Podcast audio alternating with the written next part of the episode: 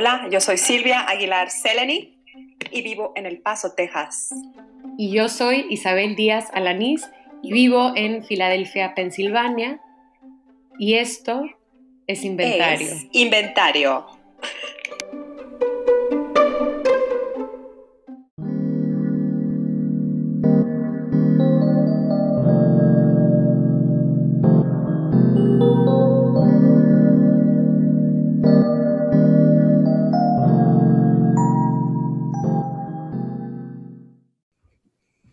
Bienvenidos a Inventario, un podcast de amistad a distancia y de los libros que nos unen. Hola Isabel. Hola Sil. Oye, yo tengo una, una pregunta que hacerte, porque he estado siguiendo tus redes sociales muy atentamente y has ido expresando un, un, deseo constante y ya no sé si, si lo has podido satisfacer eh, ¿Te pediste tu pizza al final? Pedí mi pizza anoche, ha sido engullida en su mayoría.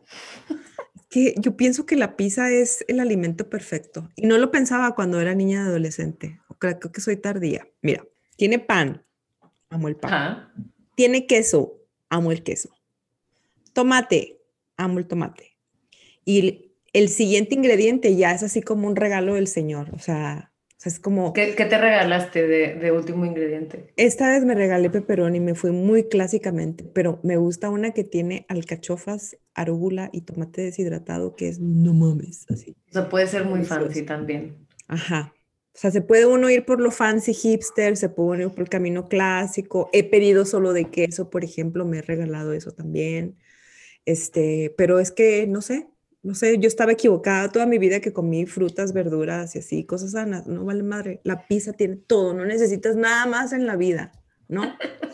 Me gusta que, que, que, tengas estos deseos adolescentes de, de, comida. Nosotros en nuestra casa lo, lo, que tenemos de adolescentes son los hábitos de limpieza. Tenemos unos amigos que, que tienen una, son más o menos de nuestra edad o sea, en sus treintas, y tiene una hija chiquita, y no me acuerdo si ya desde antes de tener a su hija ya eran así, pero son como, o sea, es como en plan, la gente que termina de comer o termina de cocinar y luego luego se pone a lavar los platos. Wow. Es como, ¿sabes? Entonces llegas e incluso cuando, cuando, digo, tenemos rato no visitar su casa por todo lo del COVID, pero veces que, que va así como, ay, perdón por el desorden, una pinche concha en el piso y ya. Y todo perfecto. ¿no? Entonces, nosotros, nosotros, Ariel, mi esposo y yo, tenemos la broma, slash realidad, de que nosotros vivimos en una fraternidad. O sea, porque es como, esa es la estética, esa es la estética de nuestra casa. Pero si es que yo también lo de los trastes estoy teniendo un, un problema, no, el problema lo tienen los trastes para que se ensucian, ¿verdad? pero se me llena, o sea, lleno, pero además yo creo que hay dos cosas, me da mucha flojera hacerlos, o bien realmente sí quiero que se me junten porque me entretiene mucho lavarlos. Cuando lo hago, lo hago, o sea, no, no estoy enojada, lo disfruto, ¿no? Entonces, bueno, yo también sé parte de ¿Sabes qué puede ser? Digo, acá más o menos con lo de los platos, tenemos días buenos, días malos, suelen ser días malos, pero se me está ocurriendo ahorita hablando contigo de esto, nos deberíamos de comprar de esas como pistolitas que se usan para, para el jardín sí. Y así como que pones y, a ver, alíñense. Así, exacto. Hay un aparatito, porque bueno, mi departamento es viejo, no hay, no son esos departamentos donde hay lavaplatos, que es como lo más común a veces. Y ahí yo vi una en Amazon que es pequeñita así, ¿no? Para poner tus platitos y lavarlos así. Te lo juro, estoy así a cinco minutos de comprarme esa madre, nomás por, ya. Nada más porque luego vas a tener que limpiarla también y tampoco la vas a lavar. Sí, en realidad es una chinga porque tienes que limpiar los platos antes de ponerla a la lavaplatos. O sea, todos sabemos eso. ¿no? Sí, es un engaño. Es un vil engaño. Es un engaño. Pero bueno. Eh, eh, no, no, no han sintonizado por error el podcast de, la vida doméstica, eh, aunque acá siempre hay tips de esos. Efectivamente están en inventario.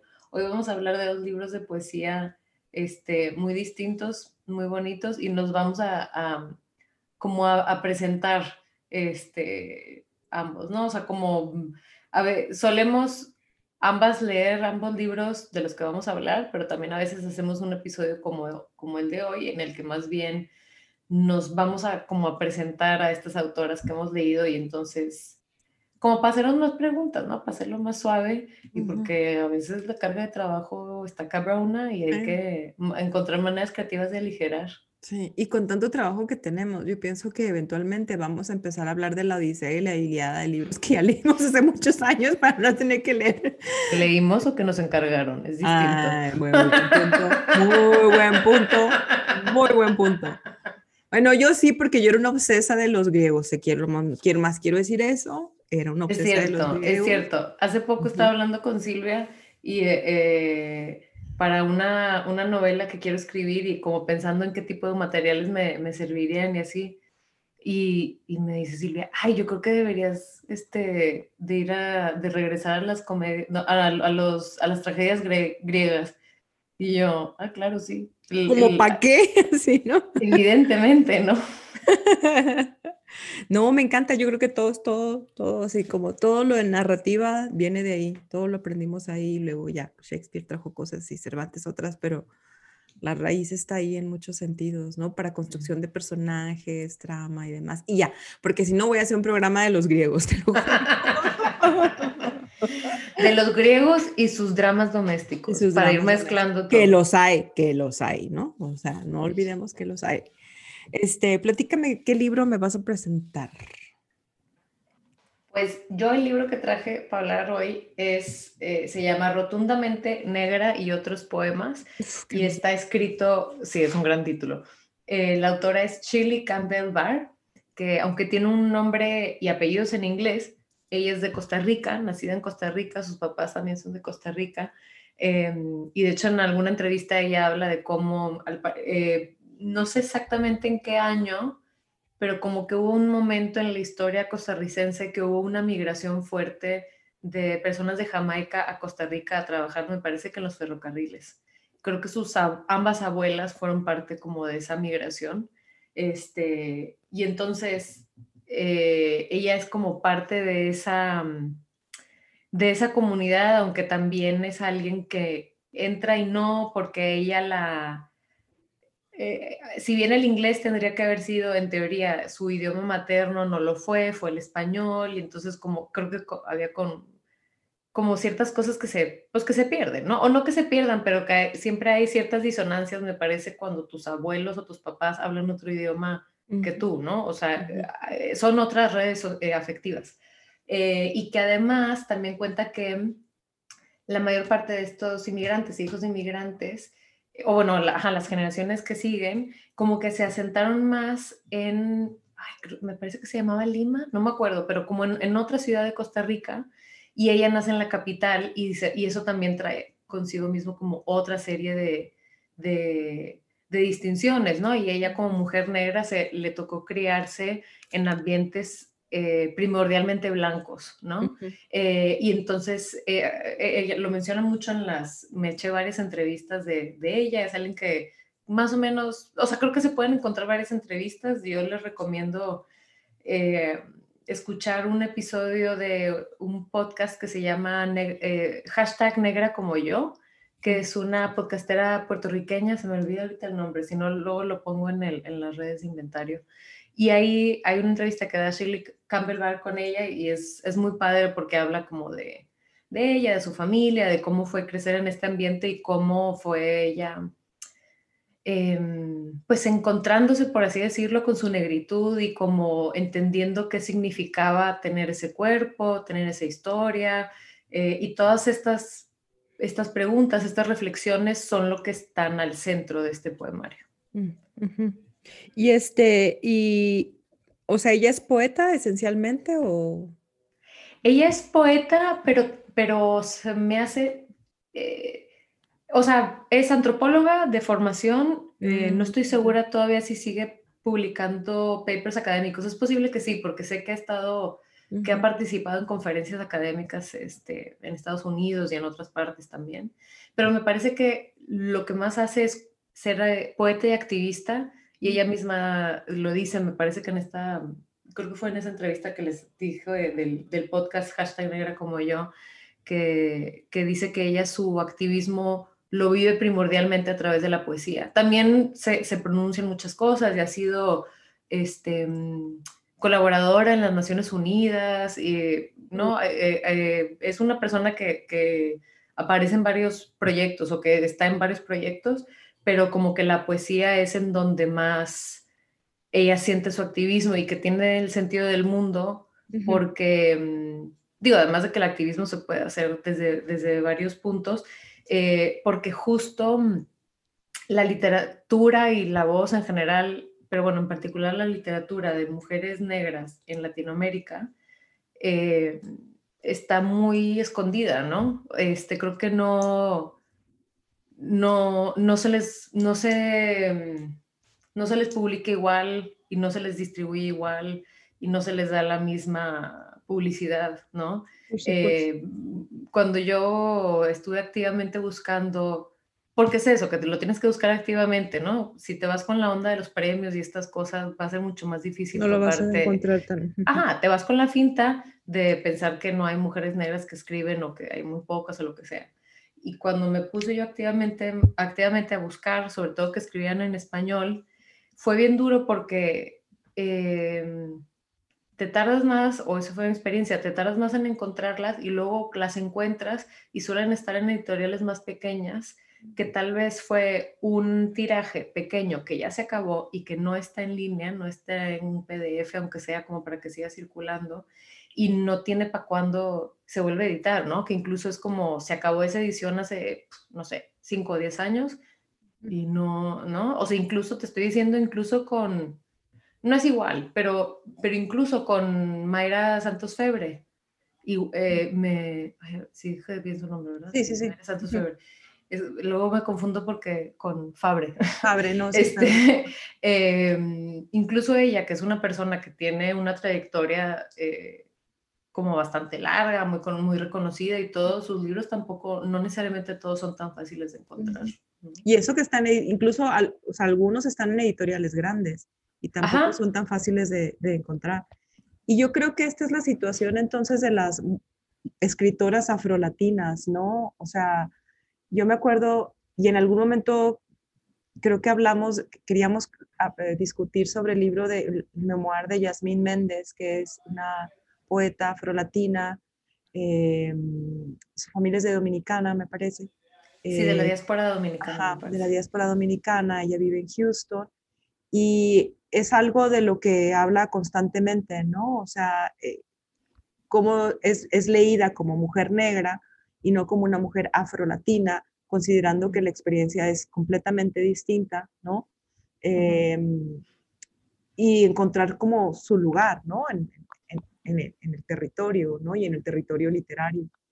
Em, ahorita que estabas hablando sobre, sobre la autora que traes, eh, que dijiste que es antropóloga, yo me pregunto si en sus poemas hay un poco de eso, o sea, ¿se observa como un estudio a la negritud o es la experiencia desde el yo? de lo idéntico? Em, no es nada más, o sea, el, yo está fuerte, pero es, pero no es un yo individualista, es un yo que siempre está mm. conectado a lo colectivo, es un yo que siempre está conectado a cierta historia, este, que se me hace como muy, muy poderoso, ¿no? Lo antropólogo, yo creo que, ¿sabes qué? O sea, yo creo que no, porque me parece que que si ella tratara, que si ella hiciera eso, sobre todo con la antropología como suele ser, que estoy segura que ella también la cuestiona y demás, ¿no? Pero, o sea, como que la mirada antropóloga me parece que de principio puede ser una mirada súper blanca, ¿no? O sea, como de que, que, tiene al centro lo que considera como normal o civilizado y obviamente... Y a investigar lo otro, ¿no? Exacto, exacto, exacto. Y entonces sí es, yo a mí supongo que, que si ella, no creo que haya una mirada antropóloga como tal, o como lo que en teoría pensamos o se suele pensar como antropología, pero creo que sí hay, lo que sí hay muchísimo es este, mm, reconocer que ella está conectada eh, con una historia que ha sido, ha tratado de ser borrada mil veces y que, y que ella parte de nuevo, pues de su poesía y activismo es sacarla a, relucir, a decir, no, o sea, esta historia que me vendiste, que quisiste decir que es la normal, que es la neutral, o sea, como todos estos adjetivos como inocentones, ¿no? Eh, no tiene nada inocente, o sea, estás activamente borrando un montón de, de, gente, ¿no? Hay mucha conexión con las ancestras, sobre todo ancestras. Eh, quizá por ahí, pero, ajá, pero no, diría que no exactamente. Eh, eso que oyen de fondo, por cierto, es mi calefacción. O sea, no está nevando aquí como le está nevando Isabel, pero de todas maneras hace frío. Este, ahorita que dijiste eso, como eh, la historia de quienes han sido activamente borradas, ¿no?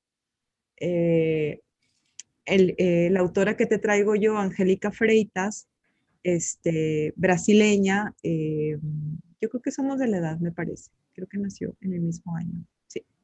O sea, jovencísimas las dos, nosotras. O sea, ¿qué año, Silvia? 73. 73. Pensé que me lo ibas a esconder. Velo, aquí está. Nacimos en el mismo año. Ahí les dejo a ustedes eh, a la imaginación.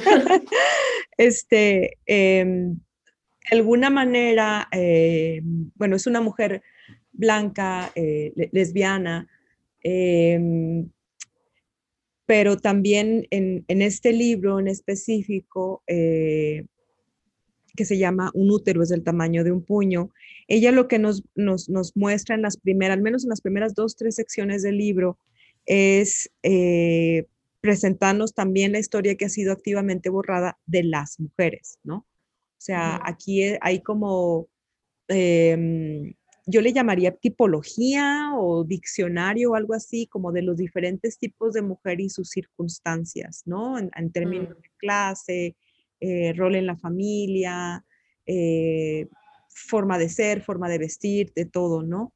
Y algo que me llamó la atención ahorita que te estaba oyendo cuando dijiste que es, que, es antropóloga, eh, autora, em, Angélica Freitas, y voy a citar en una entrevista, dijo esto, me motivó a escribir que me gustó mucho leer el primer tomo de la Enciclopedia del Mundo de los Niños que una tía me regaló. Era una enciclopedia estadounidense traducida al portugués. El primer tomo incluía puros poemas y había cosas como Edward Lear, ¿no? Pero, o sea, como su acercamiento a la lectura y de ahí a la escritura es la enciclopedia, ¿no? Entonces, e, esa cosa como que se queda, ¿no? En, en, su escritura y yo lo creo que lo que ocurre en esta gran parte del libro, pero especialmente en las primeras dos secciones, es que es una enciclopedia de mujeres, ¿no? O sea, mm. viene a traernos la historia que ha sido borrada o la historia de que de tanto vemos hemos invisibilizado completamente, ¿no? Y, y qué interesante, digo, porque cuando me dices enciclopedia, como que pienso también en quizás su, su primo hermano, o bueno, no sé, pero me parece que están ahí relacionados, que es como el, como el coleccionismo, ¿no? O sea, como esta cosa de tener, eh, eh, sí.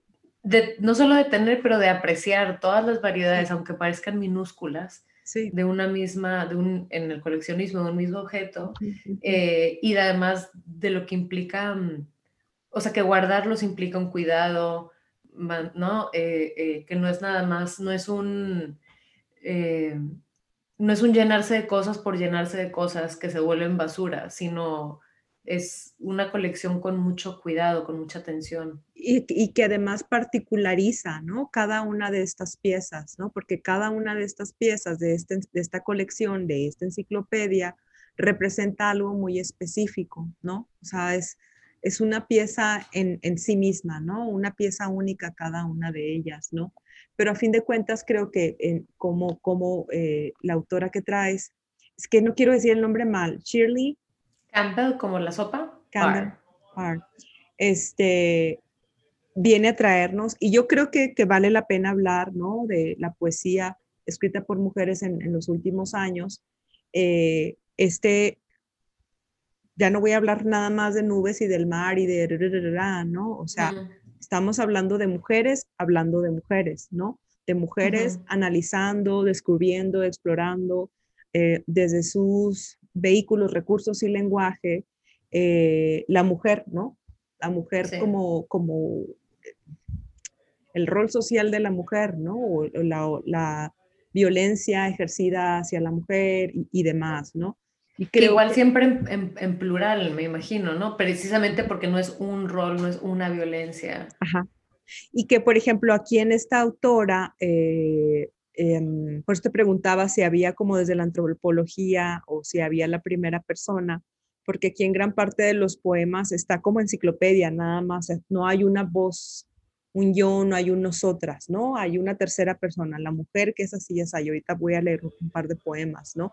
Sí hay algunos, ¿no? En primera persona, pero los menos en realidad. La mayoría son así como, como esto. Y, ese crear la distancia lo que hace es como concretar la cercanía de este, de este, de este tipo, ¿no? De este tipo de mujer, porque de eso se trata el libro, los diferentes tipos de mujer, ¿no?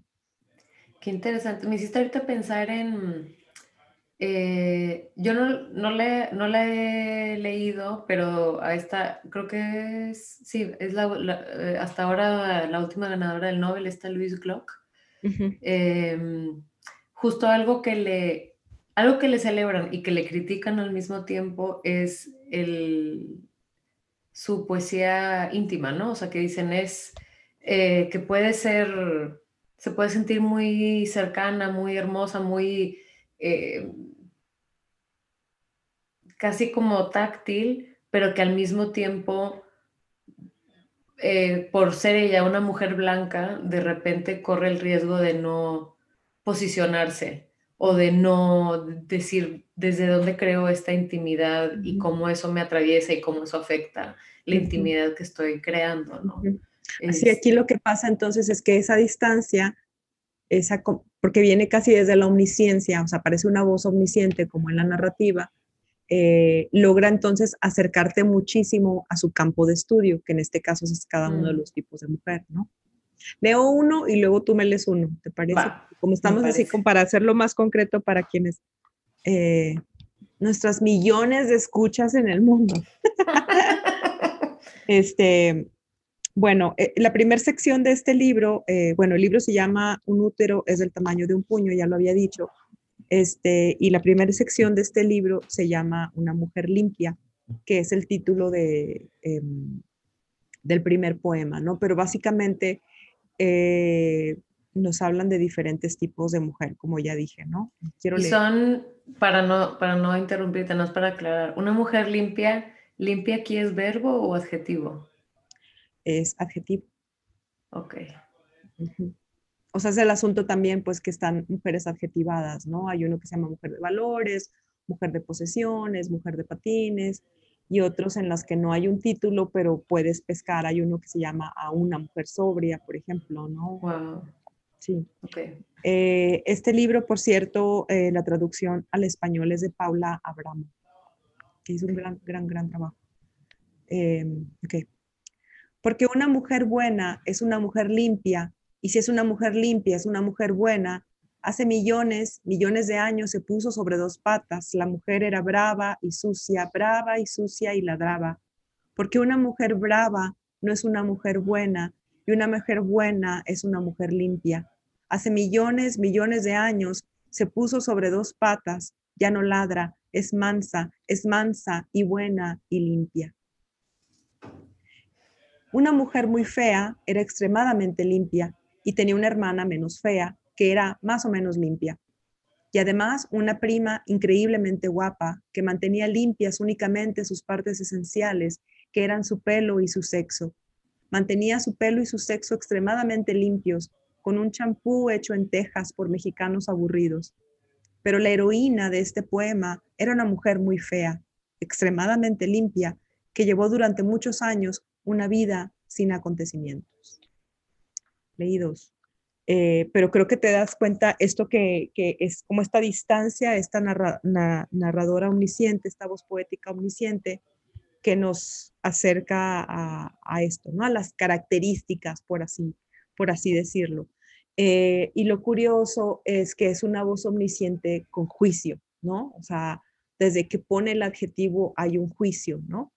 Eh, que es un juicio que, en el que no vamos a compartir, ¿no? O sea, una, una no lee este libro sin decir, chinga, madre, ¿no? O sea, pero eh, es lo complicado del libro, porque llega un momento en que una se siente, se siente, ¿no? Con lo que, con lo que está diciendo el poema, pero es desde esa manera cruda de hacer esta tipología, de hacer esta enciclopedia de mujeres, que se resalta o se busca destacar eh, la violencia ejercida eh, a, la mujer por la sociedad, el patriarcado, la moda, las redes y demás. Ahorita que, o sea, con todo lo que me has explicado y con estos dos poemas que me lees, también me haces pensar, más que en enciclopedia, mm. como en un manual de Carreño. Mm, o sea, como de etiqueta, pero leído a contraflujo. Sí, sí, totalmente, totalmente. Tienes toda la razón. Qué bonito. Uy, yo no sabía que hacías shampoos. Perdón, tenía que hacer el chiste. Los mexicanos aburridos en Texas. Que tengo este cabellazo, mamá. O sea, no. Pero qué fuerte. Y además, cuando, cuando mencionaste lo de la mujer limpia, yo me fui más rápido como a... Mm, Al verbo. Como que... No, bueno, eso, pero también, o sea, como que, que estaba esa, que no sé si en, si en portugués también, supongo que sí, que, que esté esa ambigüedad, pero además o sea, Freitas me parece que lo, que lo presenta además desde una especie de como de, no sé si folclore sería la palabra, pero yo pensé en más como en lo bíblico, que supongo que también es una especie de folclore, ¿no? Porque son estos mitos con los que, más allá de las creencias eh, en las que tal vez se nos cría o no, ya permean lo que es la sociedad occidental, ¿no? este, del, del valor de la... O sea, eh, porque ese tipo de adjetivos son tan fuertes, ¿no? La mujer limpia, la mujer buena, la mujer, este, ¿no? Eh, en, en, en, la Biblia creo que se pueden encontrar muchas de esas cosas. No me acuerdo en qué libro es que dicen algo así como que, que la mujer buena básicamente te va a acercar a Dios y la mujer mala te puede condenar, ¿no? O sea, como una mujer puede ser la diferencia entre que llegues al cielo o no. Sárcatelas. al cabo es que eso Mucha presión. sí, al cabo es que eso no pesa. Cuéntame, este, digo, más bien léeme ahora tú algo de ah. Eh, entonces, el, este libro de Shirley Campbell Barr, Rotundamente Negra y otros poemas, que por cierto, Rotundamente Negra, su primer eh, libro que se llama así, porque este es el segundo, sale en el 94 y luego este es otra edición. No tengo yo el del 94, entonces no sé exactamente qué tanto difieren, pero este es y otros poemas, entonces asumo que es un poquito más, más largo. Eh, con la editorial eh, Torremosas, que creo que es española. Y este libro está dividido en cuatro partes y es como una especie de... Mira, ahora tal vez si hay algo de antropología, puede ser, porque creo que hay una especie de mapa. Quizá por ahí pudiera ser. hay, eh, son cuatro partes que, en las que Campbell Bar va como de su a grosso modo, como de asumirse como mujer negra a partir de empezar a saber más de sus abuelas que no conoció.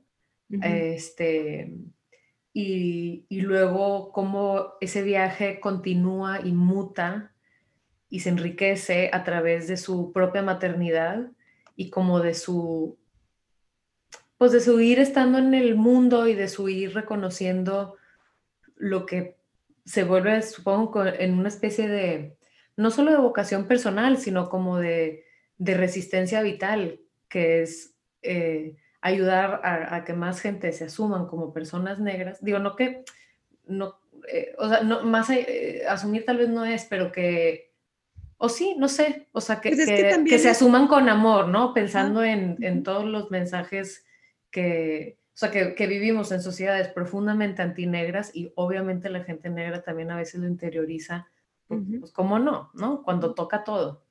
Em, y yo soy una atascada y agarré como, ah, seleccioné como ocho poemas para leer. Bueno, yo tengo más, pero nomás empecé con, empecé con una probadita. Dejan, voy a empezar con una de la primera sección que la primera sección se llama Declaración de Principios. Entonces, ah. o sea, ya desde ahí ya, ya desde ahí está claro la postura. Exacto. Em, y se llama Insistencia, Insistencia. Insisto en renegar de todo cuanto me incomoda, en querer seguir siendo la parte más oscura e incómoda de este continente, en querer hablar la lengua heredada de mis antepasados, tan presentes, y en seguir danzando al pie de la letra la canción de mis abuelas.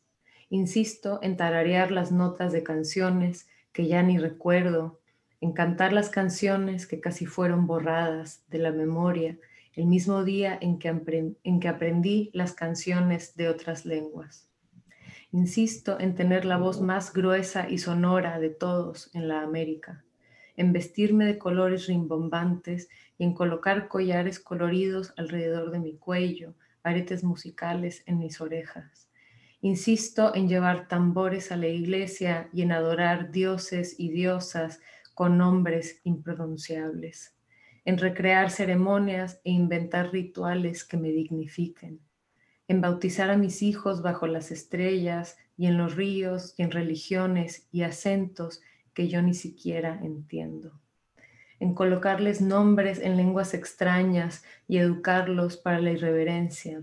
Insisto en ser la parte más incómoda de este continente, en querer ser la porción más oscura y altiva de esta tierra, en vestirme de gala para las guerras y de luces en los velorios en reírme a carcajadas a pesar de las penurias y en cantar canciones de victoria a pesar de los reveses.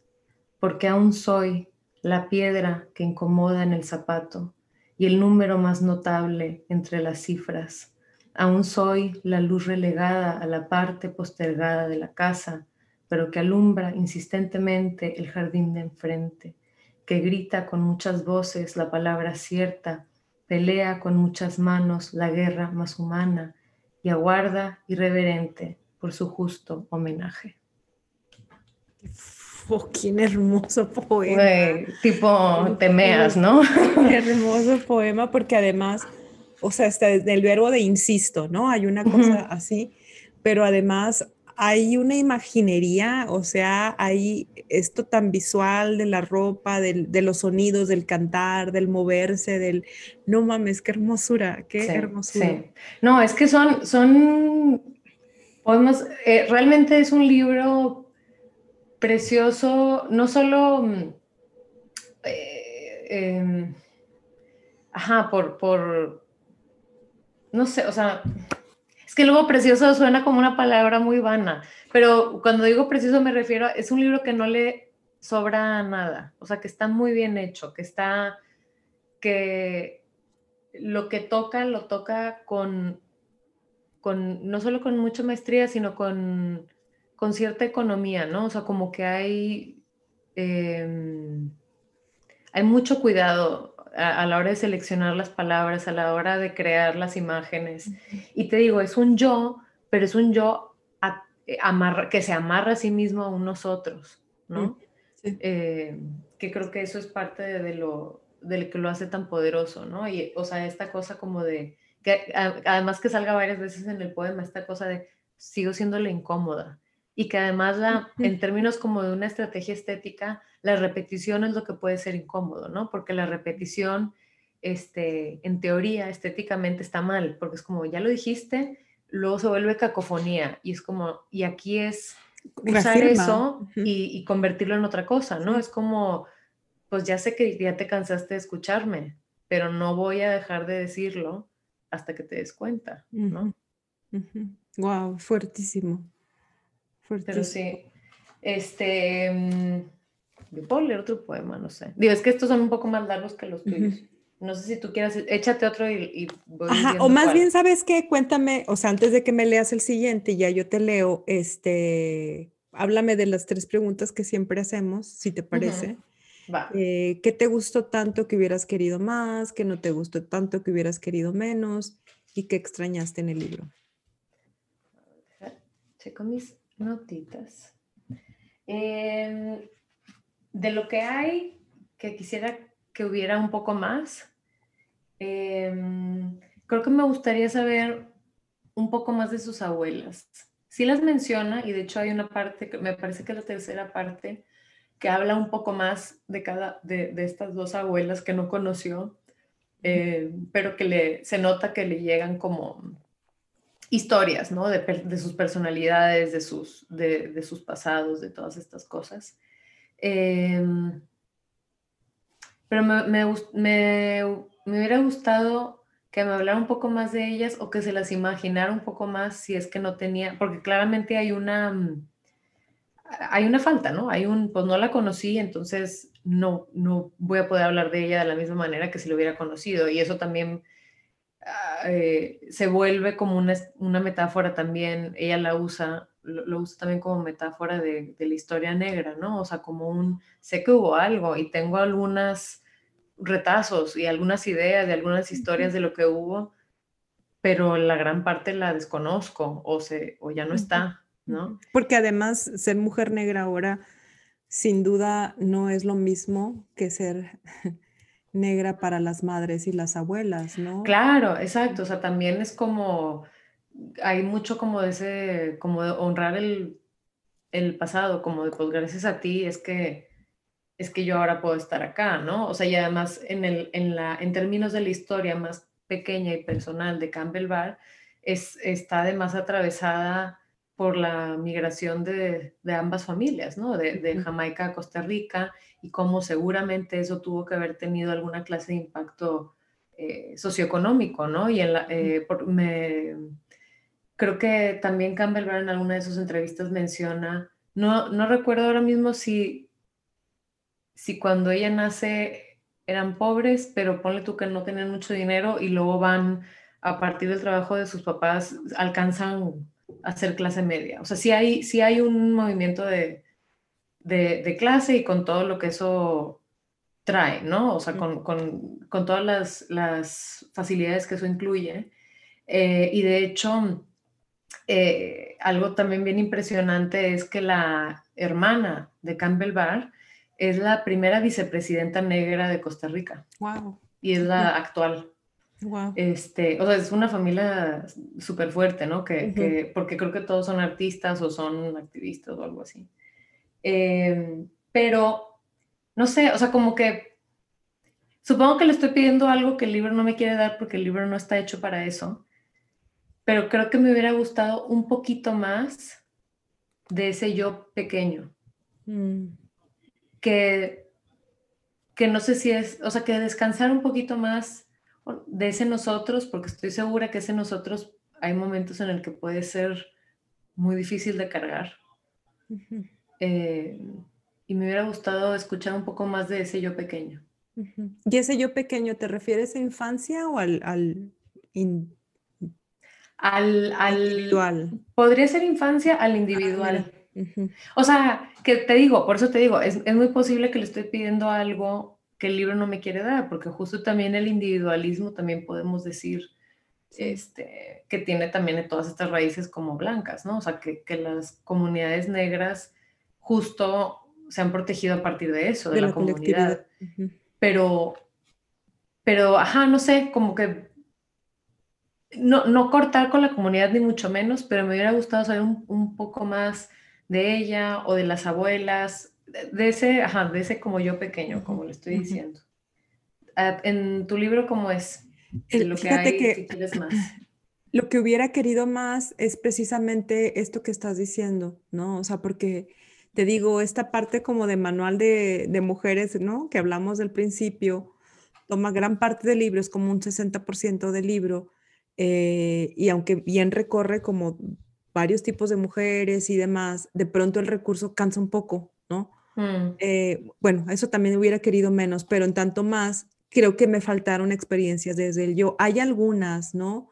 Desde otras voces de mujeres y en algún momento hay una que una podría pensar que es eh, e, este yo autoficcional, ¿no?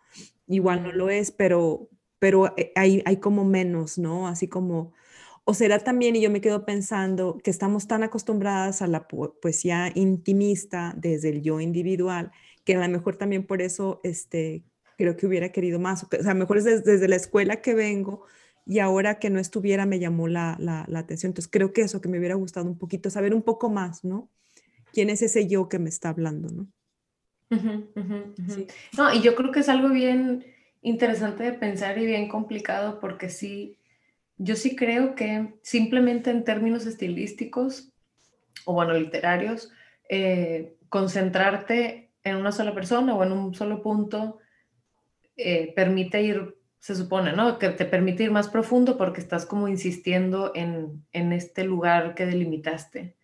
Eh, y que construir como cosas más grandes de repente puede ser más abrumador porque pues quizá no vas a conectar igual con, con tanta gente, ¿no? O sea, de repente es como, sobre todo en un libro como el que me estás platicando, como que cuando haces el salto, no sé si se haga el salto a la, a la estadística, por así decirlo, ¿no? Que de repente es como, son demasiadas.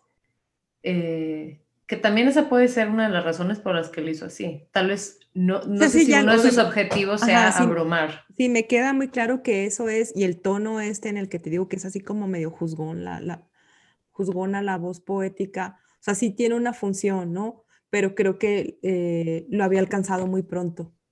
Mm. ¿Sabes? O sea, lo alcanzó y, y, simplemente como, si tengo esa sensación, ¿no? Como de que de que siguió con ello. Sí. O sea, que le, le, faltó un cambio de velocidad. Sí, exacto, exacto. Hay algo, una cosilla ahí, ¿no? Pero, o sea, y también es como la experiencia de leer todos los poemas, ¿no? Eh, claro.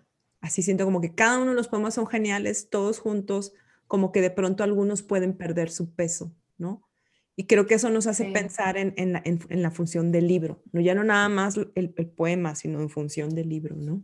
A mí me pasó algo parecido con el, yo también me acuerdo de Margot Glantz, que son como, pues estas frases, ¿no? Exacto. De que me acuerdo, me acuerdo, me acuerdo. Y que claro que suman, o sea, te das cuenta que hay, o sea, que, que el orden no es al azar, ¿no? O sea, claramente está pensado cómo va todo, pero yo creo, pues como dices, por la escuela que, o sea, por cómo se nos enseña a leer, eh, creo que sí, creo que como que no te deja agarrar, no te deja crear realmente un todo. ¿no? O sea, son libros que se resisten a eso. Sí. Y de, y de repente es como, no sé qué tanto, puedo qué tanto te puedo pedir esto y qué tanto es me tengo que conformar con esta incomodidad y, y parte de eso, o sea, que quizá eso es el, insisto, objetivo. insisto en ser parte, la parte más incómoda, ¿no? Como le diste ahorita. Claro, claro, sí, exacto, exacto.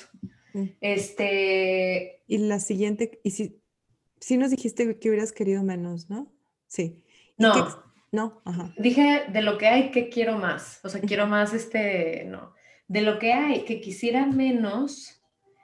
Realmente me fue, fue difícil encontrar que quisiera menos porque te digo, creo que es un libro, em, o sea, que se nota también que, ha pasado por varias ediciones, ¿no? Está muy cuidado, está, eh, está muy bien pensado, las, las secciones están muy bien pensadas por, porque tenía que seleccionar algo.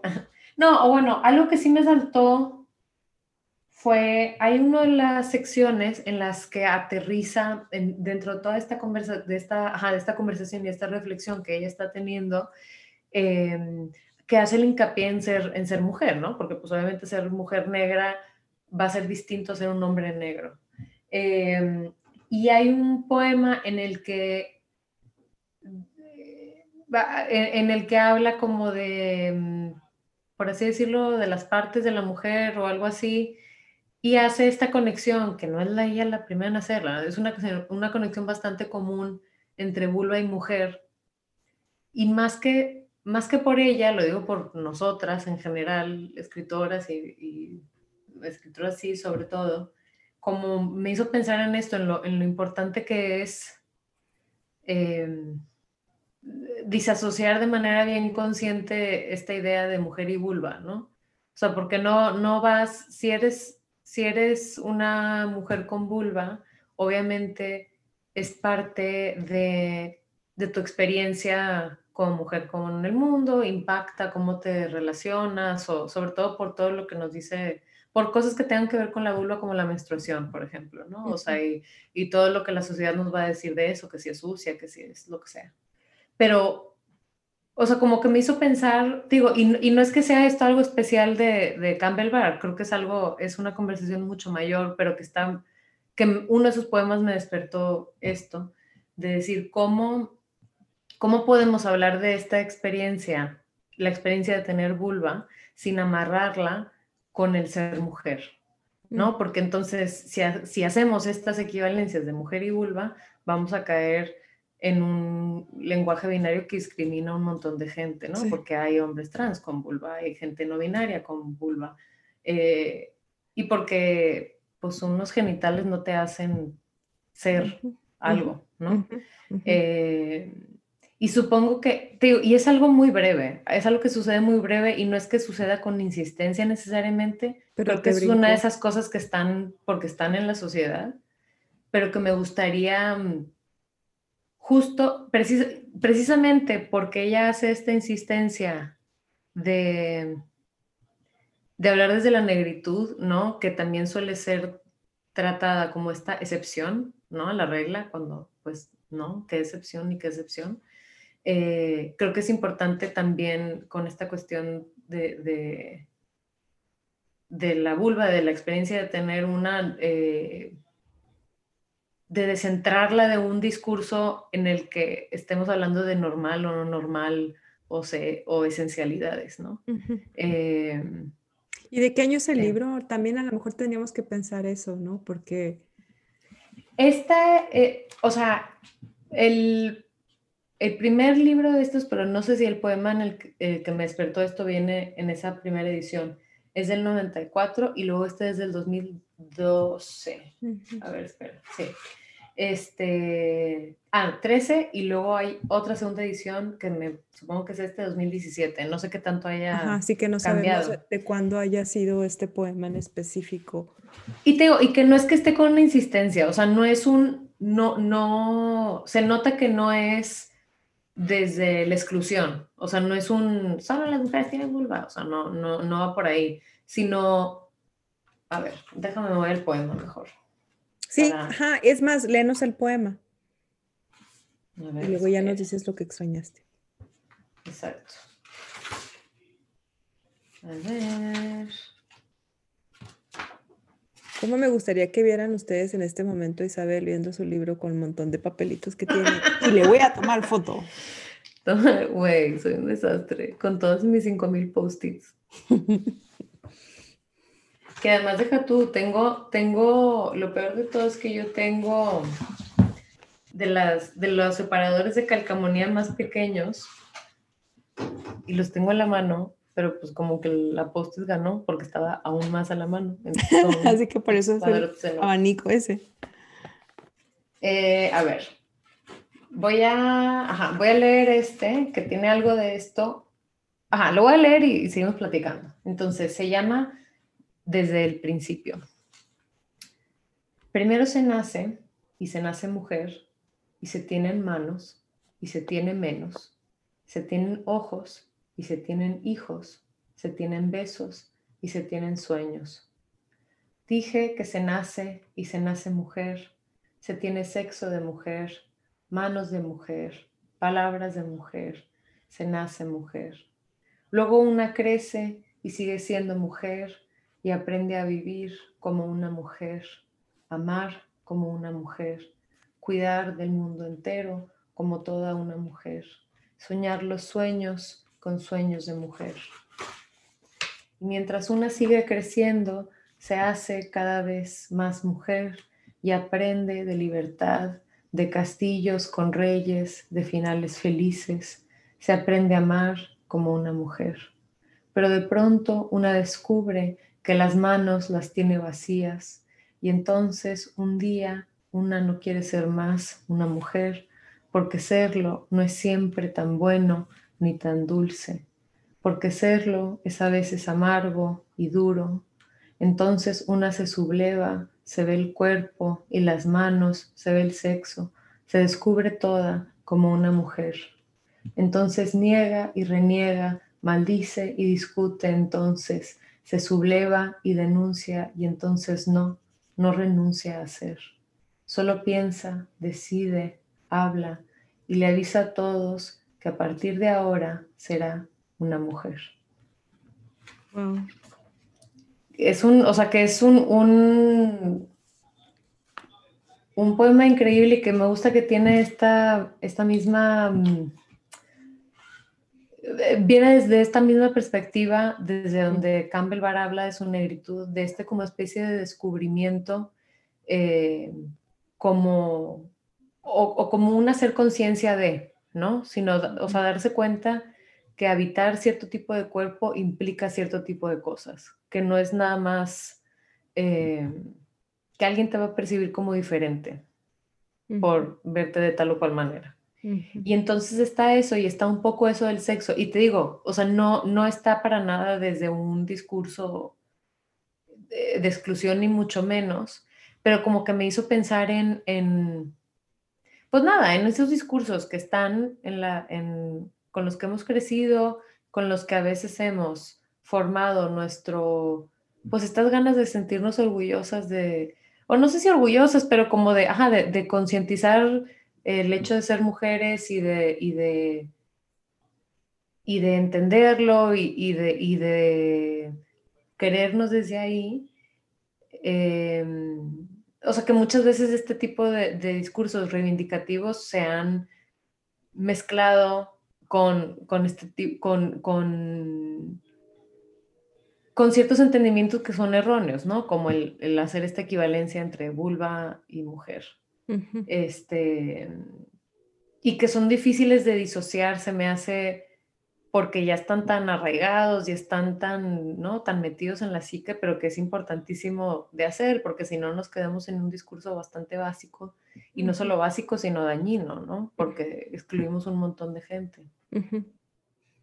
Wow. Pero sí. Pero digo, o sea, por eso digo, no.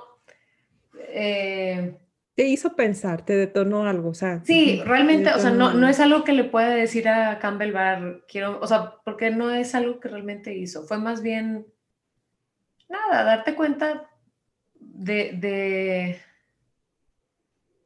de todas las cosas que subyacen en el lenguaje y en nuestras maneras de identificarnos, ¿no? Y de cómo tenemos que estar como constantemente actualizando estos estos lenguajes y estas narrativas y estas maneras de vernos em, que pueden parecer muy inocentes, pero que de repente no nos damos cuenta como de qué tipo de cosas pueden esconder o perpetuar incluso sin, sin intención mala. Sí, claro, claro. ¿Y qué extrañaste en el libro? ¿Qué extrañé? Eh, ah, creo que extrañé, habla mucho de sus, ahorita te voy a leer un poema de, sus abuelas, que son preciosos.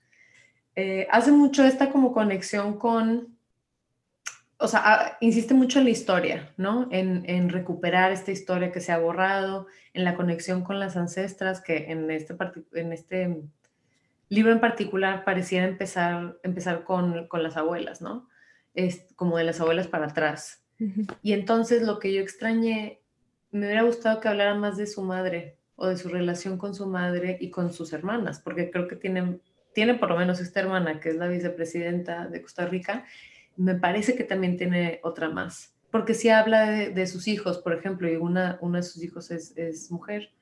Em, y me hubiera gustado un poco más de eso, precisamente porque me parece que la relación con la madre guarda estas esta dupla de, una manera incluso más, más fuerte, ¿no? Porque obviamente tu madre también va a ser parte de lo que vino antes que tú, ¿no? De alguien de una generación anterior que, que luchó, que trabajó eh, antes, de que tú llegaras, pero que no es, pero, pero es alguien con quien tú también conviviste y con quien estuviste, ¿no? Porque se me hace que a veces con los abuelos, o sea, es que son relaciones distintas, ¿no? ¿no? No va a ser obviamente lo mismo tu relación con una abuela que no conociste, que, que a lo sumo te relacionas con ella a través de tus padres, de lo que te cuentan, de lo que te imaginas, de las fotos, a alguien a quien quieres, pero que también te cae mal seguramente en momentos, alguien a quien quieres, pero que también te desespera, o que también, no, o sea, que son relaciones más ricas en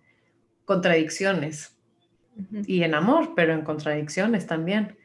Eh, y creo que me, me, hubiera gustado, de nuevo, creo que se parece un poco a lo que dije al principio, de pues que me mostrara un poco más de ella y de su círculo más pequeño. Ajá. Sus genealogías. Wow, qué bello. Exacto, exacto. Em, pues acá algo que tal vez hubiera querido, o sea, creo, lo que, creo que lo dije de alguna manera, ¿no? Ahí eh, este, este manual de ¿no? estas tipologías de mujer y demás, eh, con esta voz omnisciente, con cierta distancia, algunas son muy fuertes, ¿no? Son como en querer puntualizar la violencia que enfrentan las mujeres, de pronto el lenguaje resulta serlo, ¿no? Em, no hay no hay historias personales, no hay genealogía, no hay, no hay, no hay nada de eso, y no necesariamente es lo que extraño, eh, o, perdón, lo que hubiera querido menos, eh, pero creo que el recurso llega un momento que, que, que se agota un poco, ¿no? Mm. Y es difícil decirlo al mismo tiempo porque los poemas son muy buenos, ¿no? Individualmente son muy buenos, en conjunto de pronto eh, como que cansan un poco o abruman. Eh, y es muy cabrón decirlo porque además, o sea, son circunstancias que además cansan, ¿no? Pensar que la mujer tiene que ser esto, mm. tiene que ser aquello y demás, ¿no? Entonces, sí tiene, me imagino, esa función de que esté todo el catálogo aquí, pero al mismo tiempo de, pronto ya lo, no, no, lo vemos, ¿no? No vemos los, las particularidades. Mm. Eh, y extrañé más poemas como este que voy a leer.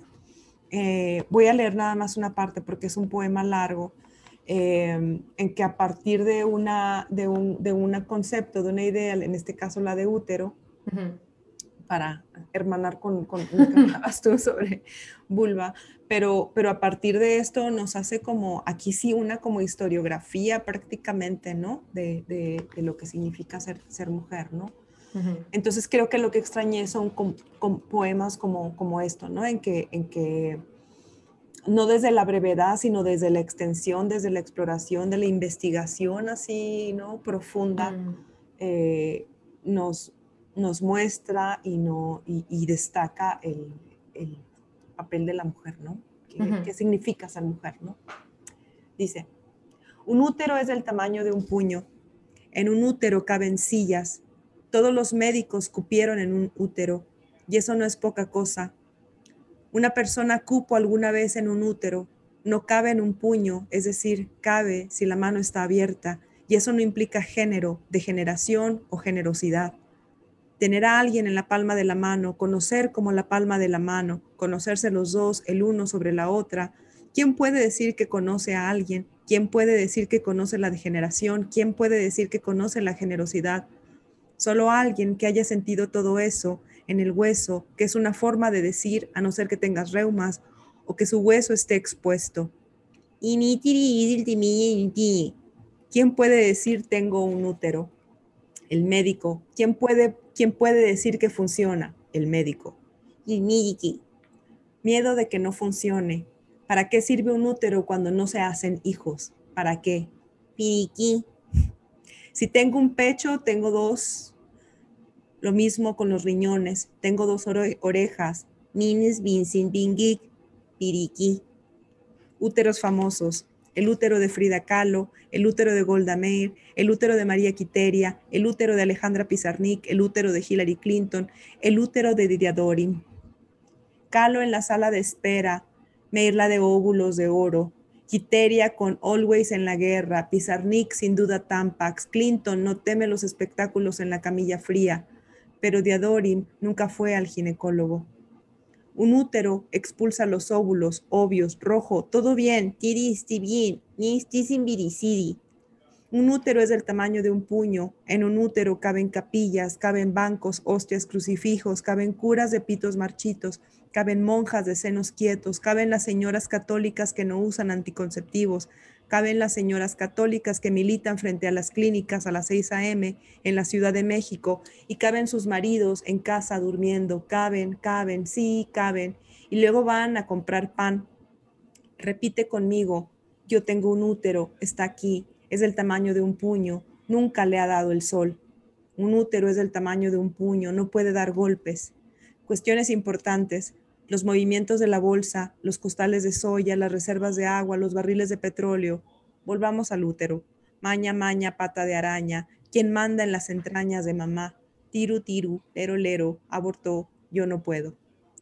Me quedo ahí porque el, poema es mucho más largo, ¿no? Pero a partir de esto, ¿no? La idea de, de útero que también podríamos cuestionar, pero aquí eh, esta idea de útero no es solamente el ser mujer, sino muchos otros constructos sociales, ¿no? muchas otras concepciones y experiencias y, y, demás, ¿no? Entonces, em, algo que tiene este libro de, ah, de Angélica, perdón, Angélica Freitas es el humor, ¿no? O sea, creo que su manera de acercarse a estas cosas tan duras o terribles o las experiencias eh, de violencia es a partir del humor, ¿no? De pronto de, del cierto cinismo y sarcasmo para, de nuevo, destacar lo que quiere decir, ¿no?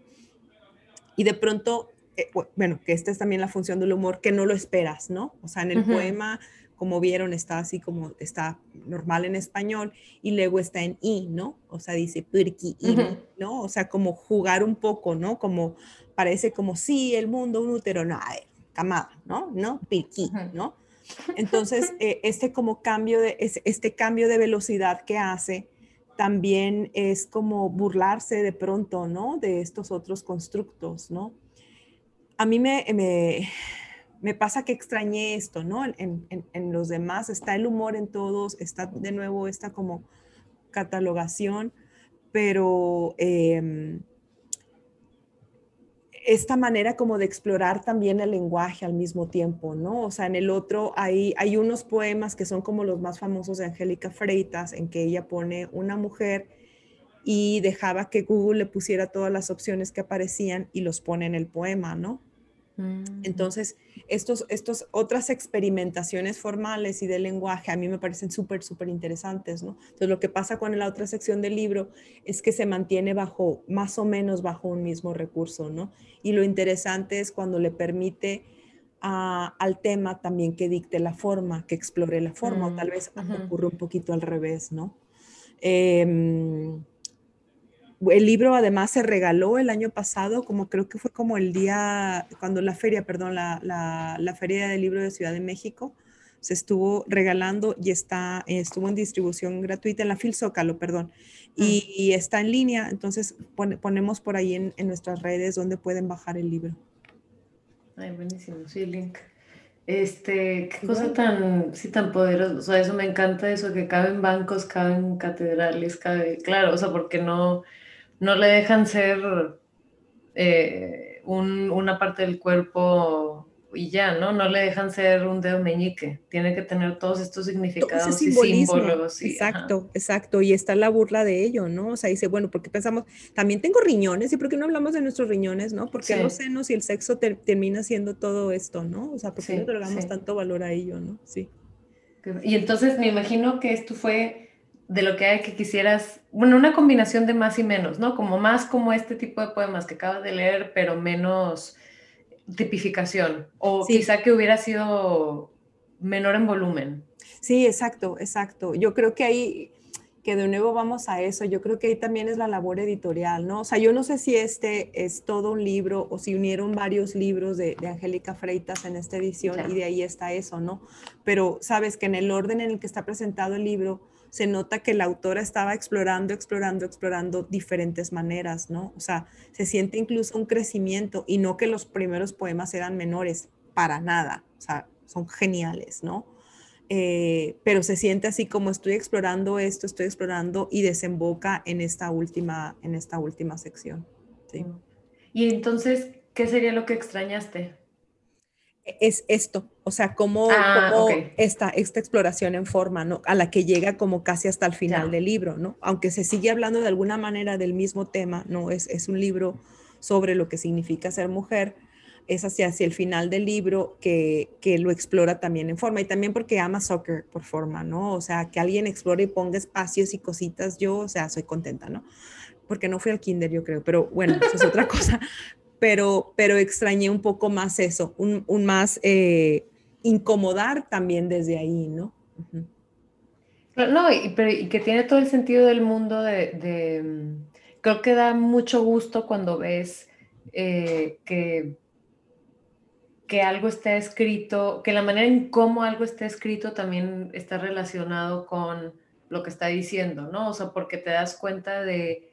Eh, de cuántos vehículos todavía existen, ¿no? O sea, obviamente la, tenemos cierta noción de lo que es literatura, prosa, poesía, y sin tener que hacer el, el, el, quiebre espectacular, creo que es padre cuando alguien nos da este vistacito de, de, de maneras, no sé si, no quiero decir nuevas, pero distintas o de un, un acomodo ligeramente distinto del, del, idioma y que dices, ah, claro, es que aquí, desde aquí lo agarro mejor lo que me estás diciendo, ¿no? Creo que ese tipo de conciencia son padres. Ajá, y que responde a, a, a, la sociedad de la que venimos, ¿no? Estos poemas de Google, por eso son interesantes, no es nada más como, voy a jugar con la forma, sino que esta forma de buscar en Google también nos está indicando cosas de lo que se está buscando, ¿no? En, porque eso responde a las búsquedas de otras personas, ¿no?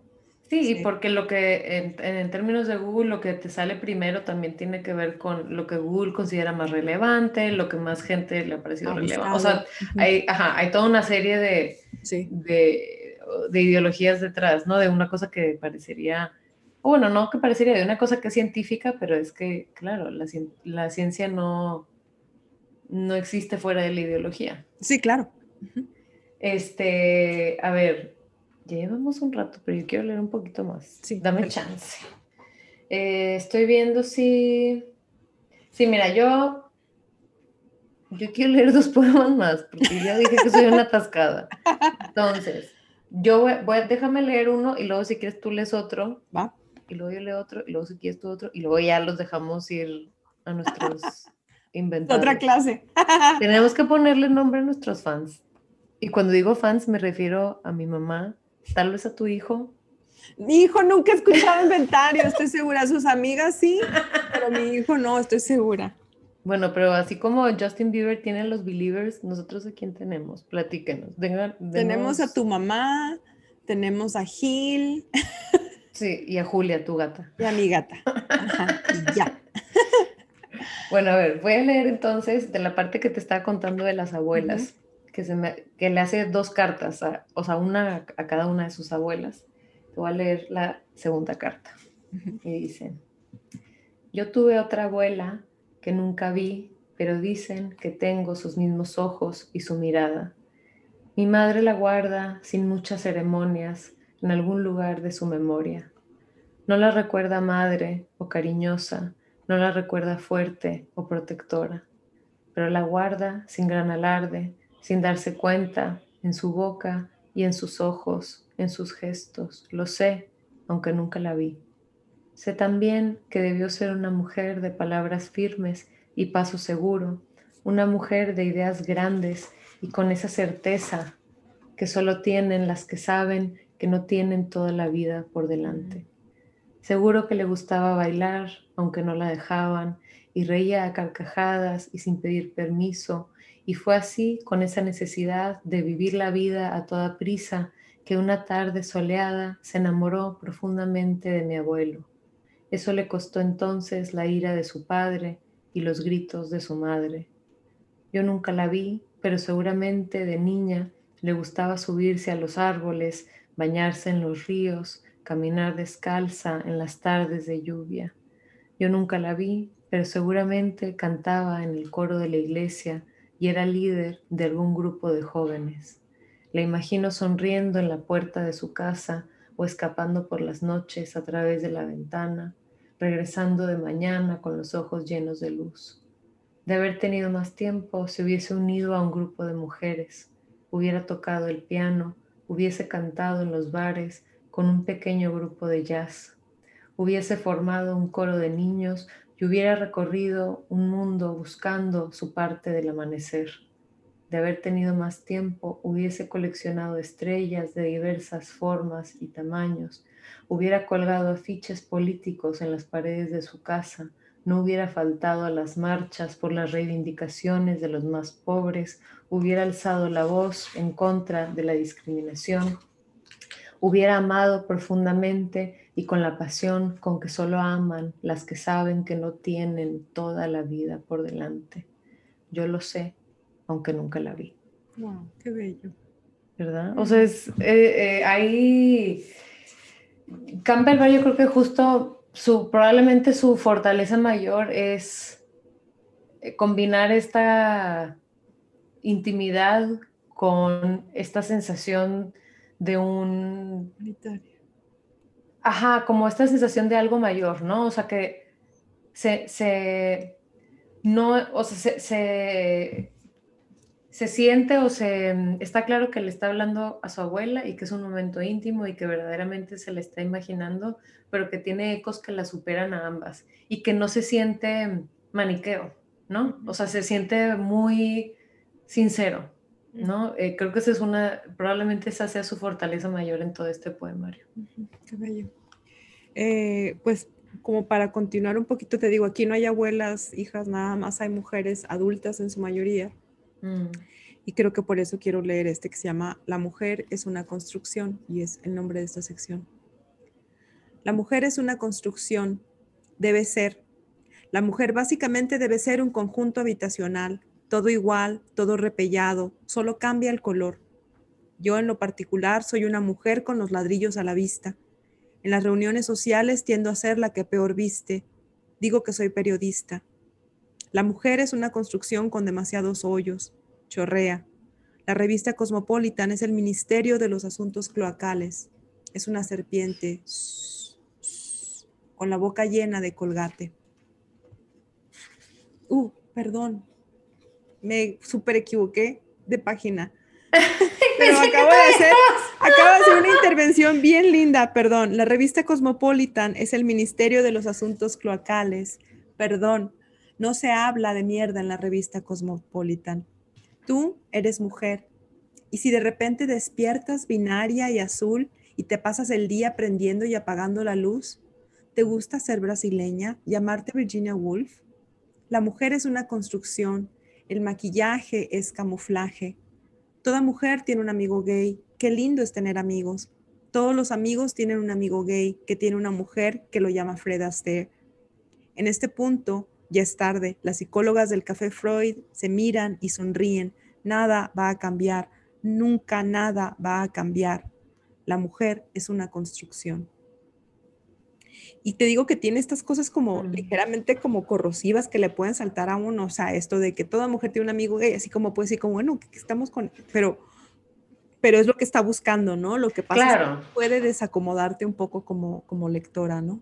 Y me gusta que está como, eh, o sea, que, que, está subvirtiendo no solo las voces tradicional, tradicionales de lo que es ser mujer, pero también las más contemporáneas, ¿no? O sea, porque justo eso como de, eh, o sea, como esta, esta noción como de, ay, soy mujer y tengo mi mejor amigo gay, o sea, muy a la Will and Grace, o sea, es, eso también es otra, este, otra cuestión binaria que se está repitiendo, ¿no? En un empaque nuevo y más brillante, más bonito y en teoría más moderno, pero que está repitiendo también un montón de, binarismos que no, que se parecen más de lo que pensaríamos a esas cosas de las que estamos huyendo, se supone, ¿no? Eso está bien padre. Y yo iba a leer una de la última sección, pero se me hace que más bien me voy a, a ir a uno de la segunda, sí, que se llama Rezando. Eh, que es de esta sección en la que la vemos más en su faceta de, madre y de madre pues de, niños negros, ¿no? O sea, y todo lo que eso implica. Em, se llama Rezando. Estoy segura ahora de que ya no temo, y no temo porque el temor se vuelve contra una. Y es que yo ya no soy una, sino que soy tres, una parte para mí y dos partes para los niños. Estoy segura ahora de que ya no siento temor. Es solo que cuando llueve se me moja el rostro y me siento sola. Sucede que al mirar la ventana y divisar los días que no han llegado, arropo con fuerza a los niños y les advierto de allá afuera de los que no entienden el idioma de los seres humanos. Pero de verdad, ya superé el tiempo del temor, superé la prisa y los días de llanto, superé los golpes de pecho y el temor al pecado. Es solo que cuando se tienen uno o dos o más hijos de este color y con los ojos abiertos al cielo, una no puede evitar ser franca con la esperanza y explicarle que me tiemblan las manos cuando anochece. uno no puede evitar exigirle a los sueños que no se marchen y rogarle al Padre nuestro, ese al que le rezan los niños, que por favor nos proteja. Wow. Eh, es, eh, no tiene pierde este libro. Eh, yo todavía lo puedo encontrar, o sea, lo tengo físico, lo puedo encontrar en, en línea. Vamos a, a ver si en la página de Torremosas, de Editorial Torremosas, a ver, si puede ser que tal vez sea más fácil de encontrar por ahí. Si ya vencieron los derechos, pues qué chingados están esperando, reedítenlo. reedítenlo en México. Sí. Eh, en todas partes. Y el de Angélica Freitas, yo creo que ese sí ha de ser un poco más fácil de conseguir. Sí, y sabes que además que eh, una, eh, especialmente creo que la sección de los poemas de Google, que me imagino que fue un libro, recibió un premio. Entonces ha sido traducida, ¿no? Mm. al, al, inglés y creo que de pronto es, tienes que llegar a ser traducida en inglés para que entonces los otros países de Latinoamérica se den cuenta, ¿no? Pero es bastante conocida en Argentina, en, o sea, en el cono sur en general, ¿no? Pues y está esta edición aquí en, aquí en México. Sí. Pues bueno, ahora sí ya les dejamos ir, les dejamos libres. La misa ha terminado de el Señor. Eh, en el, para saber de qué vamos a hablar en el próximo episodio, quédense sintonizados a nuestras redes, en, en Instagram y en, Twitter. Tenemos ahí algunas cosas que estamos pensando, pero pues para no cagarla, mejor eh, chequen ahí. Este, estamos en Twitter en arroba inventario pod, Twitter, y eh, arroba inventario podcast en Instagram. Y por favor, no olviden que los libros compartidos, ya vieron, saben mejor. Mucho mejor. Mejor que una pizza. No, no, no, a ver, cálmate. Pues sí hay todo, pero cálmate. Cálmate, por favor. ok.